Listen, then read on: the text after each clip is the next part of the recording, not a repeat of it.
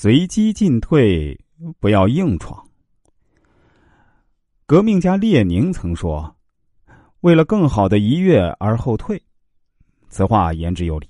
试想，当我们面对强大的阻力时，我们是硬着头皮往上冲呢，还是暂时退守以待时机再行动呢？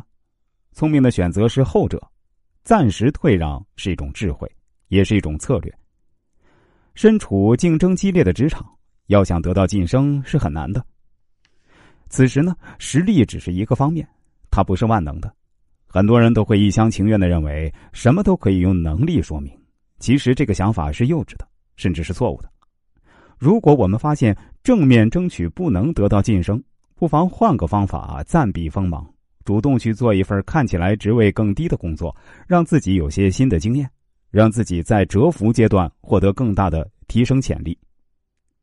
我们来举个例子啊，说这个齐震呢。是某知名大学新闻传播专业的博士，他四处谋职时呢，也犯了这样的错误，那就是他自以为自己能力强、底子厚，因此呢，给自己定了很高的目标。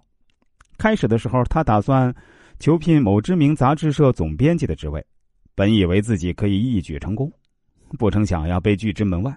此后一直求职无门，齐震很郁闷，就找来朋友喝酒解闷儿，向朋友倾诉自己的苦衷。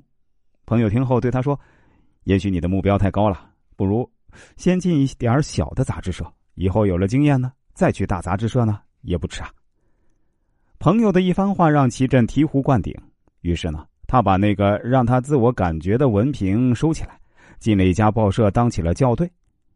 金子总会发光，很快齐振的才华就被报社总编发现了，于是把他安排到广告部做编辑。过了一段时间啊。总编发现他做事儿很轻松，又把他调到时事部做编辑。在时事部，总编发现他策划的版面、修改的稿件见解新颖、准确而有深度，远超其他编辑。此时的齐振才亮出自己的学位证书，并把自己以前求职的经过讲了出来。总编听后更加高兴啊，毫不犹豫的升他为副总编。五年后呢，齐振坐上了某知名杂志社总编的宝座。当我们在成功的道路上遇到困难时，应该如何选择呢？不妨向齐振学习，选择迂回的攻击。